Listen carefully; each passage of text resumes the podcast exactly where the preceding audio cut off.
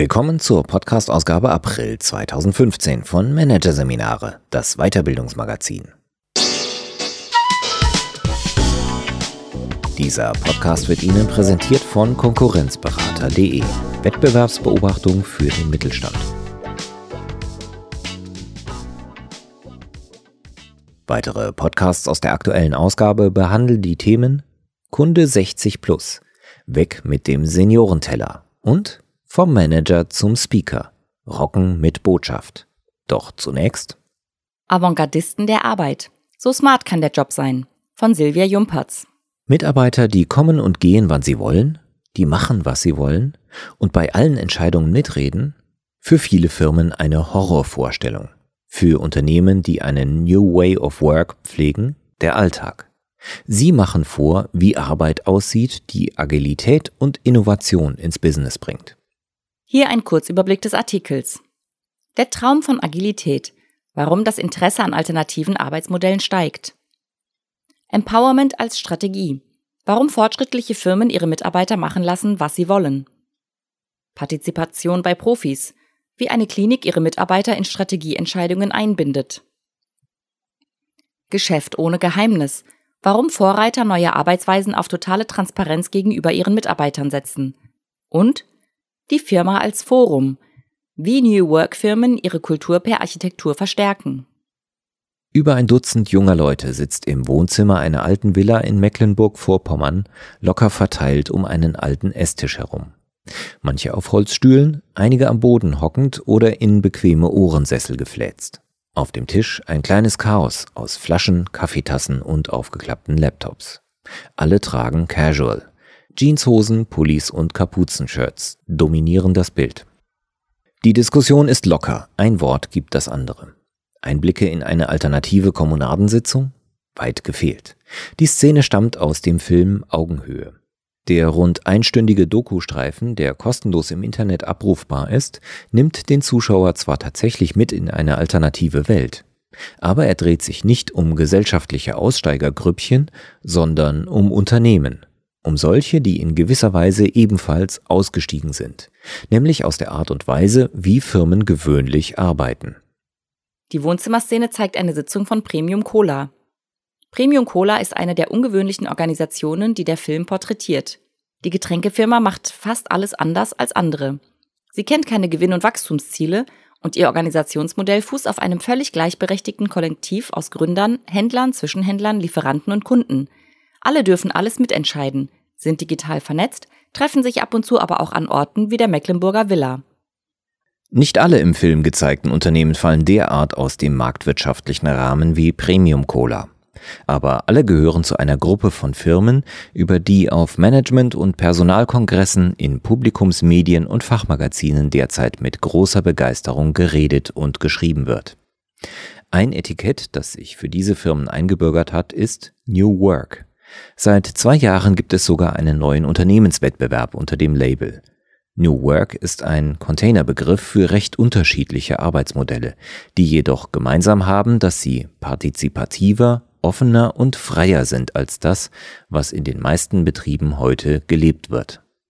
Die Arbeitsweisen in den Firmen eines New Wave Work gelten als Blaupause für die Arbeitswelt der Zukunft – Experten und Praktiker glauben, dass sich hier wie in einem Experimentallabor neue Formen der Zusammenarbeit beobachten lassen, von denen auch andere Unternehmen in Zukunft profitieren könnten. Denn die traditionellen Mittelständler und Konzerne mit ihren Befehlsketten und Abteilungssilos geraten zunehmend in Bedrängnis. Wir beobachten heute, wie diese Unternehmen an Märkten scheitern, die sie über Jahrzehnte angeführt haben, sagt Lena Schiller-Klausen, die mit New Business Order ein Buch über Firmen mit alternativen Arbeitsweisen geschrieben hat. Das Problem vieler Betriebe? Ihnen fehlt die nötige Agilität, um sich dicht ans Marktgeschehen andocken und auf Veränderungen der Nachfrage rasch reagieren zu können, so Schiller Klausen. Schnell reagieren funktioniert nicht, wenn Vorlagen in einem hierarchischen System über zig Chefschreibtische wandern müssen, bevor eine Entscheidung fällt. Und innovativ sein klappt auch nicht, wenn Wissensarbeiter ständig die Erfahrung machen, dass ihre Ideen an Machtstrukturen und engen Prozessvorgaben abprallen. Firmen, die eine New Way of Work beschreiten, machen es anders. Sie geben dem kreativen Potenzial ihrer Brainworker Raum. HHP Berlin, eines der führenden Unternehmen in Sachen Brandschutz, ist so ein Betrieb. Zwar sind die 170 Angestellten des Unternehmens an sechs Standorten in festen Teams organisiert, jedoch können sich die Mitarbeiter darüber hinaus jederzeit eigeninitiativ in immer neuen Konstellationen zu Projektgruppen verbünden. Unterstützt wird das von einem IT-System, das Durchblick über die laufenden Projekte, Kompetenzen und Kapazitäten der Kollegen verschafft. Jeder darf ein neues Thema anstoßen, dafür Mitstreiter ins Boot holen oder sich an Themen von Kollegen andocken. Mal ist er Mitwirkender, mal Unterstützer, mal Projektleiter. Die Führung übernimmt, wer vom Team die Legitimation dafür erhält, erläutert Firmenchef Stefan Truthahn. Folglich müssen alle bereit sein, ihre Führungsrolle beim nächsten Projekt auch wieder aus der Hand zu geben. Das gelingt, weil Karrieremodell und Talentmanagement entsprechend ausgerichtet sind. Es geht nicht darum, einen mit Status verbundenen Posten zu erreichen, sondern darum, sich in bestimmten Themen weiterzuentwickeln, so Truthahn. Das macht die Firma zu einem Organismus, der sich in unterschiedliche Richtungen entwickelt, während jeder darin seine individuellen Interessen verfolgen kann. Der fluide Umgang mit persönlichen Stärken und Neigungen ist typisch für New Work Arbeitskulturen. Wer etwas spannend findet, macht es zu seinem Projekt. Dass das Prinzip nicht nur in Ingenieursfirmen funktioniert, zeigt das Beispiel des Systelios Gesundheitszentrums Siedelsbrunn in Waldmichelbach. Geschäftsführer der Privatklinik für psychosomatische Gesundheitsentwicklung sind Gunther Schmidt und Mechthild Reinhardt. Sie verstehen es als ihre Aufgabe, ein Team von ca. 130 Mitarbeitern so zu moderieren, dass in der täglichen Arbeit ein Maximum an Eigenverantwortung und Selbstorganisation möglich ist. Zum Beispiel können die Mitarbeiter der Klinik in projektbezogenen Arbeitsgruppen professionsübergreifend zusammenfinden. Dafür lässt ihnen die Organisation den nötigen zeitlichen Spielraum, erklärt Alexander Herr, Koordinator für externe Kooperationsfragen bei Systelios. Die Praxis sei von Vorteil für beide Seiten. Ein Therapeut, der an der Akquise AG mit an der Außendarstellung der Klinik feilen darf, fühlt sich wertgeschätzt, weil seine Perspektive zählt. Und das Unternehmen profitiert, weil viele Sichtweisen meist zu besseren Ideen führen als nur eine, so Herr. In der Klinik ist es selbstverständlich, dass die meisten wichtigen Entscheidungen über den zukünftigen Weg des Unternehmens nicht von der Geschäftsführung allein, sondern in großer Runde getroffen werden. Die Mitarbeiter wählen Kollegen in eine Art parlamentarische Vertretung und dort kann jeder mit gleichem Stimmrecht Vorschläge einbringen oder sein Veto einlegen. Ist letzteres der Fall, muss diskutiert werden, bis ein Konsens gefunden ist. Beobachter der New Work-Szene ahnen, wollen sie mehr Marktnähe in ihre Entscheidungen bringen und größere Umsetzungschancen für ihre Beschlüsse? Dann werden sie auch diese in Zukunft nicht mehr allein einem elitären Managerkreis überlassen können.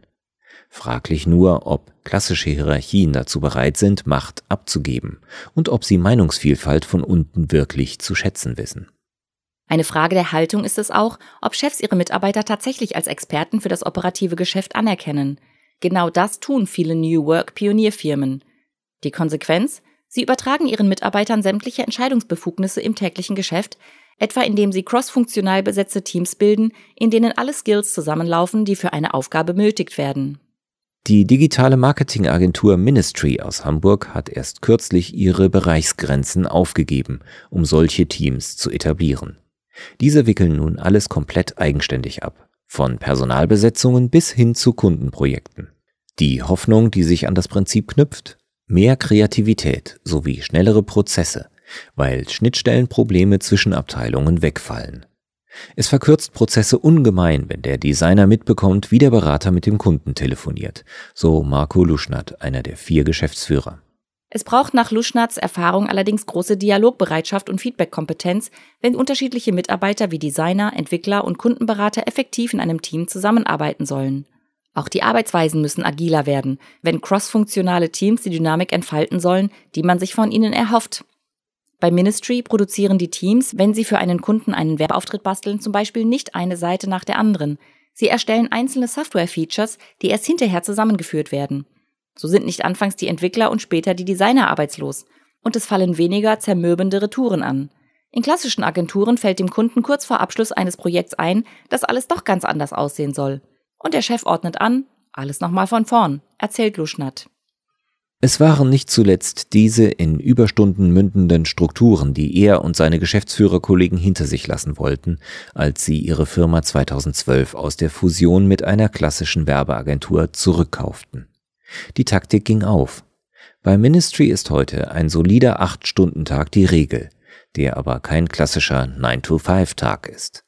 Denn die Mitarbeiter dürfen völlig frei über Arbeitszeit und Ort bestimmen. Sie kommen nur ins Büro, wenn es ihnen passt. Und jeder erhält ein iPad fürs Arbeiten außerhalb des Büros. Es sind solche Freiheiten in der Arbeitsgestaltung, die Außenstehende an New Work-Firmen am meisten faszinieren. Wohl auch, weil sie wissen, ein Betrieb mit solchen Offerten wird als attraktiver Arbeitgeber gefeiert. Ganz vorne dabei ist die Hamburger Social-Media-Agentur Elbdudler. Wie bei Ministry treffen auch hier die Teams alle Entscheidungen selbst. Strukturelle Hierarchien gibt es nicht. Um ihre Leistung auch ohne Chef einschätzen zu können, legen die Teams ihre kreativen Ergebnisse lediglich einem Art and Creative Director vor. Der gibt seine Meinung dazu ab und entscheidet dann gemeinsam mit dem Team. Auch die Elbdudler-Mitarbeiter dürfen kommen und gehen, wie sie wollen und dank digitaler Technik arbeiten, wo immer sie mögen. Niemand kontrolliert das. Sogar ihre Gehälter legen die Angestellten selbst fest. Jeder entwickelt seinen Gehaltswunsch anhand von vier Fragen. Wie viel brauche ich? Wie viel bekommen meine Kollegen? Wie viel bekäme ich am freien Markt? Und was kann sich die Firma leisten? Dann wird der Wunsch zwei bis fünf Kollegen zur Freigabe vorgelegt, erklärt Firmenchef Julian Fester.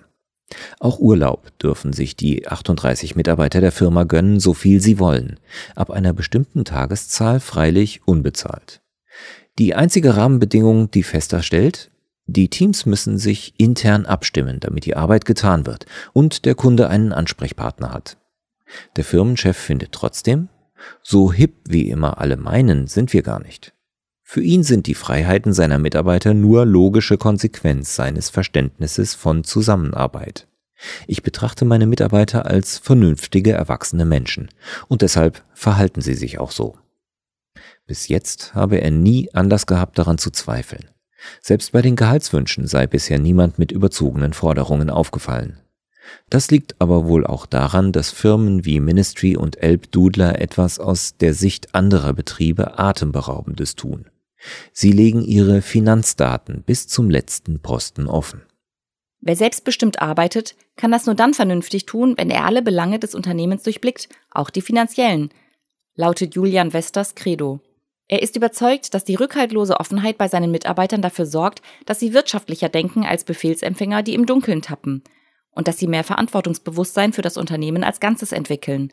Für seine Mitarbeiter ist es beispielsweise selbstverständlich, über den Tellerrand der eigenen Arbeit hinauszuschauen. Tut sich eine Schwierigkeit auf, bildet sich immer sofort eine schnelle Einsatzgruppe, die sich der Sache annimmt. Doch bei aller Transparenz kann die New Work-Welt anstrengend sein. Ständig partizipieren, Projekte anstoßen, Mitstreiter dafür gewinnen, alles selbst entscheiden, sich mit seinen Kollegen abstimmen und obendrein die eigene Arbeitsorganisation managen. Das ist für die Mitarbeiter eine große Herausforderung. Firmenchef Fester macht keinen Hehl daraus. Nicht alle wollen oder können so arbeiten. Und selbst diejenigen, die sich grundsätzlich mit der vielen Selbst- und Mitverantwortung wohlfühlen, brauchen Unterstützung. Zum Beispiel in Form von Schulungen und Workshops in Konfliktbewältigung und Feedbackkultur. Regelmäßige Meetings und nicht zuletzt Social-Media-Tools, über die sich die Mitarbeiter digital verbinden können, helfen darüber hinaus bei aller Freiheit in der Arbeitszeit und Arbeitsortbestimmung den Anschluss an die Kollegen zu wahren. Total digital sind viele Pioniere neuer Arbeitsformen dennoch nicht. Ob es die ehemalige Kirche ist, in der Elbdudler residiert, oder das 300 Jahre alte Hamburger Handelshaus, das Firmensitz von Ministry ist. Überall sieht es schick und einladend aus. Es scheint die Regel zu sein, dass sich Firmen, die ihren Mitarbeitern freistellen, ob sie überhaupt zur Arbeit kommen wollen, besonders darum bemühen, ihnen ein hochattraktives Arbeitsumfeld zu bieten. Das ist nur scheinbar paradox. Denn die Firmen wissen, dass der Direktkontakt bei allen digitalen Vernetzungsoptionen seinen Wert hat, um kreative Ideen zu entwickeln, Konflikte zu bereinigen, das Ganze zusammenzuhalten. Deshalb machen sie das Büro zum Attraktor, der die Mitarbeiter anziehen und in den Dialog bringen soll, nicht zuletzt mittels geschickter Raumarchitektur. Man kann keine Dialogkultur erwarten, wenn alle in ihren Einzelbüros hocken und sich aus dem Weg gehen können, ist Heiner Scholz überzeugt. Sein Böblinger Beratungsunternehmen für IT, Projektmanagement und Arbeitsweltgestaltung, Dexina, hat 2015 den dritten Platz der KMU beim New Work Award errungen. Nach ihrem Ansatz Live at Work hat die Firma nicht nur die eigene Arbeitswelt gestaltet, sie unterstützt auch andere Betriebe darin, Kultur und Raum in Einklang zu bringen. Bei Dexina spiegelt der Raum ebenso den Willen zum Dialog wie den Respekt vor den individuellen Ansprüchen der Mitarbeiter. Es gibt viele Lounge- und Caféartige Kontaktpunkte. Es gibt aber auch Strandkörbe auf dem Dach, die zum Rückzug einladen und ein Kinderbüro für Mitarbeiter, die ihren Nachwuchs mitbringen wollen. Scholz Grundsatz lautet, das Privatleben der Mitarbeiter darf ruhig in die Firma schwappen, aber die Firma soll nicht zum Ersatz für deren Privatleben werden. Es fällt auf, dass in den New Work Pionierfirmen meist Unternehmer am Ruder sind, die die Arbeitswelt genau so und nicht anders haben wollen. Die tief überzeugt sind vom Wert einer offenen, partizipativen Zusammenarbeit und die an die Kompetenz und Motivation ihrer Mitarbeiter glauben. Daher der Wille, Macht und Kontrolle abzugeben. Und eben nicht nur, weil die Digitalisierung es zulässt, die Generation Y es einfordert oder der Marktdruck es erzwingt. Die Art und Weise, wie wir arbeiten, kann man nicht einfach übertragen. Es kommt auf die Werte dahinter an, betont Elbdudler-Chef Julian Fester. Und diese Werte haben überhaupt nichts Hippes, Avantgardistisches an sich. Die sind total traditionell. Unser Fundament ist gegenseitiger Respekt.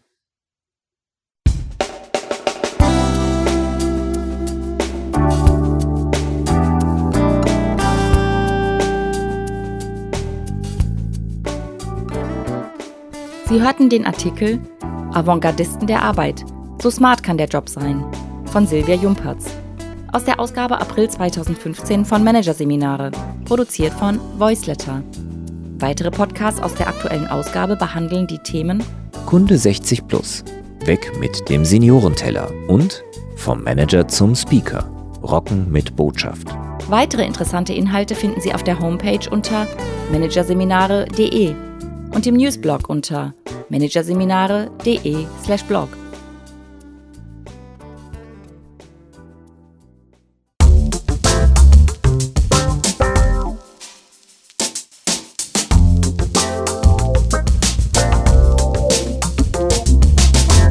Das war der Podcast von Managerseminare, das Weiterbildungsmagazin, Ausgabe April 2015. Dieser Podcast wird Ihnen präsentiert von www.konkurrenzberater.de. Wettbewerbsbeobachtung für den Mittelstand.